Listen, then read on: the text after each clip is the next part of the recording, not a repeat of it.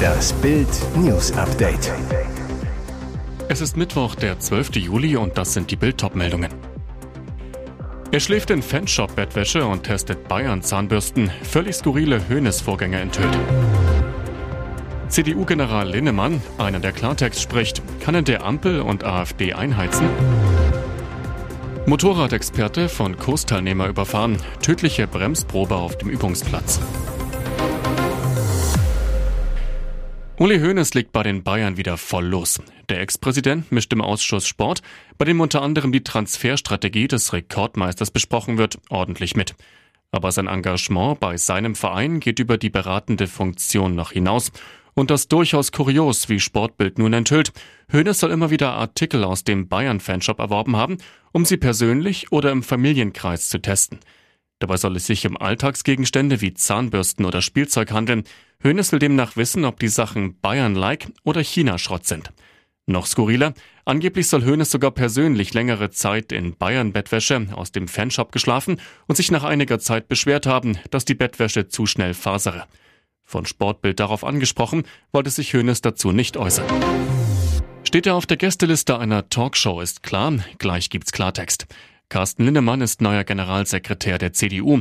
Am Dienstag schmiss Parteichef Friedrich Merz den erfolglosen Mario Chaya raus, machte Linnemann zum Chefantreiber der Partei. Größer könnte die Wende kaum sein. Während Chaya in anderthalb Jahren Generaljob kaum auffiel, sorgt Linnemann immer wieder mit provokanten Thesen für Debatten. Dabei scheut er auch nicht vor heiklen Eisen zurück. Islam, Migration und Integration. Wird der neue CDU-Kurs gegen die Ampel nun härter und schafft der CDU-General es, die AfD zu schrumpfen? Bild dokumentiert Linnemanns knallhart Ansagen und spricht mit Experten. Mainstream. In der Welt schrieb Linnemann kürzlich, alles was nicht dem Mainstream entspricht, wird als rechts und böse abgestempelt. Politiker ziehen jedes Wort durch den politisch korrekt Scanner. Er warnte vor einer hochgiftigen Mischung aus Moralisierung, politischer Korrektheit und Sprachüberwachung. Integration. Im Spiegel kritisierte Linnemann, dass nahezu 50 Prozent der hier lebenden türkischstämmigen Bürger es für wichtiger halten, die Religionsgebote zu befolgen, als die Gesetze des Staates. Er forderte, dass Integrationsverweigerung von neuen Zuwanderern mit Aufenthaltsentzug bestraft wird. Reicht das, um die AfD zu schrumpfen? Möglich, sagt Politikwissenschaftler Werner Patzel zu Bild. Es scheint, als käme Linnemann mit seinen Positionen näher an die Wünsche der möglichen Wählerschaft der CDU, so der Experte. Unter Fahrlehrern ist Rainer P. aus Tübingen bekannt und beliebt. Vor allem in Motorradkreisen schätzt man ihn. Doch nun ist der 55 Jahre alte Ausbilder tot. Er kam ausgerechnet auf einem Verkehrsübungsplatz ums Leben beim Motorradtraining. Bild berichtete über den schrecklichen Unfall auf dem Übungsgelände Birkau in Kirchheim. Ein Teilnehmer des Kurses für sehr geübte Fahrer verlor die Kontrolle über sein Motorrad. Es erfasste Rainer P. frontal. Der Ausbilder hatte keine Chance. Rainer P. war Chef der Verkehrsfachschule in Neuhausen. Er hat hunderten Fahrschülern beigebracht, richtig im Slalom zu fahren und sicher zu bremsen. Am Montag leitete er eine Gruppe mit 19 Teilnehmern. Der einwöchige Kurses lief erst eine Stunde, da passierte das Unglück. Eine Polizeisprecherin zu Bild. Der Motorradfahrer hat einen Fahrfehler begangen. Rainer P. hatte ihm aufgetragen, seine Honda zu beschleunigen und dann mit 60 Prozent der Bremsleistung zum Stehen zu bringen. Aufgrund des Fahrfehlers hätten aber die Räder blockiert, er sei ins Schlingern geraten. Rainer P. erlitt so schwere Verletzungen, dass auch Sanitäter des Bayerischen Roten Kreuzes, die an dem Seminar teilgenommen hatten, ihn nicht mehr retten konnten. Er starb noch an der Unfallstelle. Wenn die Formel 1 in Monaco ruft, kommt alles, was Rang und Namen hat. Unter ihnen der dänische Thronfolger Christian und die italienische Prinzessin Maria Chiara de Bourbon. Die beiden schauten sich das Rennen mit ein paar Freunden in einer VIP-Lounge an.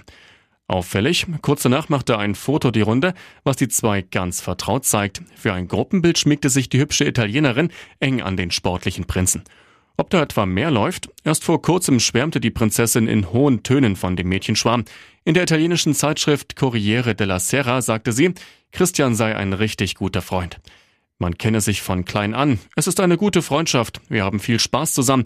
Er ist sehr sportlich, er läuft gerne, spielt Tennis, er ist sehr diszipliniert. Er und seine Familie sind sehr offen. Christian weiß zwar, wo er herkommt, aber er kann auch mal ganz locker sein. Christian wird im Herbst volljährig und bekommt dann eigentlich eine finanzielle Unterstützung vom Königshaus. Da er aber noch nicht für dieses arbeitet, fordert das dänische Volk, dass er darauf verzichtet. Ob er das machen wird? Nicht abwegig, denn mit Glanz und Glamour hat er nicht so viel am Hut. Ganz anders Chiara. Ihren Reichtum genießt sie in vollen Zügen. Auf Instagram gibt sie regelmäßig Einblicke in ihren Jet-Set-Lifestyle und ihr Luxusleben. Aber wie heißt es so schön, Gegensätze ziehen sich an. Die beiden scheinen sich trotz Unterschiede ziemlich gut zu verstehen.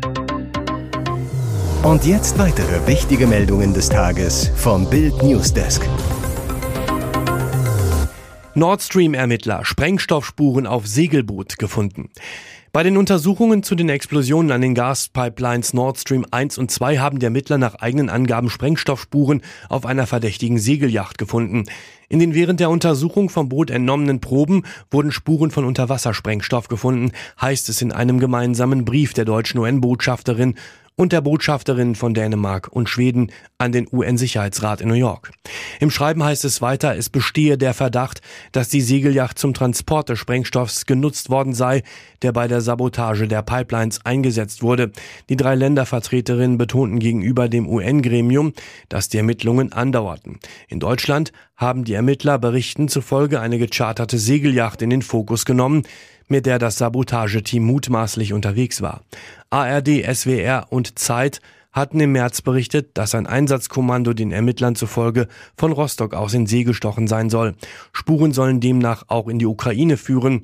So hieß es in dem Bericht, die Yacht sei angeblich von einer Firma mit Sitz in Polen angemietet worden, die offenbar zwei Ukrainern gehöre. Leslie Van Houten tötete bestialisch ein Ehepaar. Brutale Mörderin aus Manson-Sekte ist frei. Sie war 19 Jahre alt und Schönheitskönigin, als sie in die Fänge des berüchtigten Sektensatans Charles Manson geriet. Jetzt ist Leslie Van Houten aus dem Knast freigekommen nach 50 Jahren Haft. Sie sei am Dienstag unter Bewährungsaufsicht entlassen worden, teilte die kalifornische Strafvollzugsbehörde mit. Van Houten habe das Frauengefängnis in Corona östlich von Los Angeles in den frühen Morgenstunden verlassen, sagte ihre Anwältin. Zuvor hatte ein Berufungsgericht entschieden, dass Van Houten das Gefängnis verlassen darf. Der Gouverneur des Bundesstaats Kalifornien, Gavin Newsom, hatte sich darüber enttäuscht gezeigt. Gleichzeitig hatte der Politiker erklärt, dass er die Entscheidung nicht anfechten werde. In der Vergangenheit hatte er immer wieder gegen ihre Knastentlassung gekämpft. 1969 war Van Houten am Mord des Unternehmers Lino LaBianca und dessen Ehefrau Rosemary beteiligt. Sie stach 14 Mal auf die Frau ein, während ein anderes Sektenmitglied den Ehemann tötete. Unterstützung für Florian König. Neue Doppelpass-Moderatorin kommt von Sky. Sport 1 bekommt ein neues Gesicht. Der Sender verpflichtet Moderatorin Katharina Kleinfeld von Sky. Die Hessin erhält dort vielseitige Einsatzgebiete. So führt sie samstags ab 19.30 Uhr durch die Topspielübertragungen aus der zweiten Liga. Ihre Premiere hat Kleinfeld am 29. Juli bei der Partie Düsseldorf gegen Hertha BSC. Bei der zweiten Liga wechselt sie sich mit Ruth Hofmann ab. Darüber hinaus folgt sie im Sonntagstalk Doppelpass als Co-Moderatorin von Florian König auf die zu RTL gewechselte Jana Wosnica. Auch hier teilt sie sich die Einsätze mit Hofmann. Die Runde startet jeweils ab 11 Uhr. Kleinfeld übernimmt noch weitere Aufgaben von Wosnica.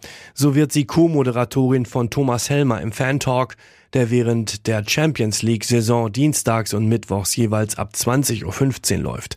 Darüber hinaus führt die Moderatorin durch die Darts WM. Sie freue sich auf die Aufgaben und auf komplett neue Herausforderungen, wie zum Beispiel Darts. Da wird der Zuschauer mich nochmal neu kennenlernen. Ich mich übrigens auch. Aber genau die Herausforderung mag ich. Hier ist das Bild News Update. Und das ist heute auch noch hörenswert. Schlägereien Verletzte, die Sicherheit nicht mehr zu gewährleisten. Freibäder kapitulieren nun erstmals vor der ausufernden Gewalt. Das Personal in den Bädern meldet sich reihenweise krank. In Berlin musste das Columbia-Bad in Neukölln am Sonntag wieder einmal geräumt und geschlossen werden. Grund ein brutaler Streit von Jugendlichen und Freibadpersonal.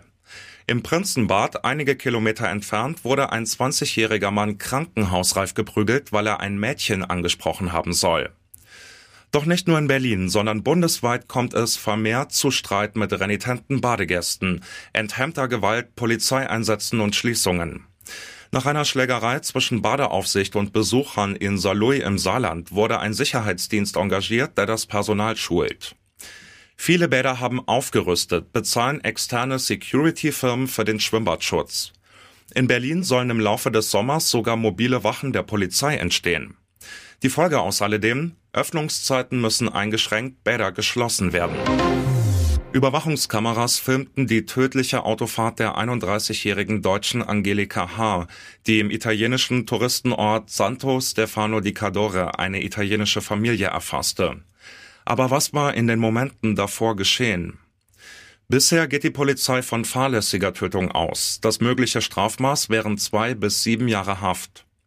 Die Annahme einer absichtlichen Amokfahrt in die Urlauberfamilie sei reine Spekulation, sagte Oberstaatsanwalt Luca. Wahrscheinlich sei ein Wutausbruch, dessen Ursache wir nicht kennen. Die Angeklagte sei eine Person, die ihre Wut nicht kontrollieren kann. Sie lebt in Einsamkeit. Sie fuhr mit ihrem Auto, einem Auto, in dem sie aß und schlief. Es gibt keine Berichte, dass sie in Unterkünften übernachtet hat. Wir wissen, dass sie seit Mai zwischen Südtirol und Venetien unterwegs war, erklärte der Staatsanwalt weiter. Wir werden versuchen, das Erlebte der Frau zu verstehen.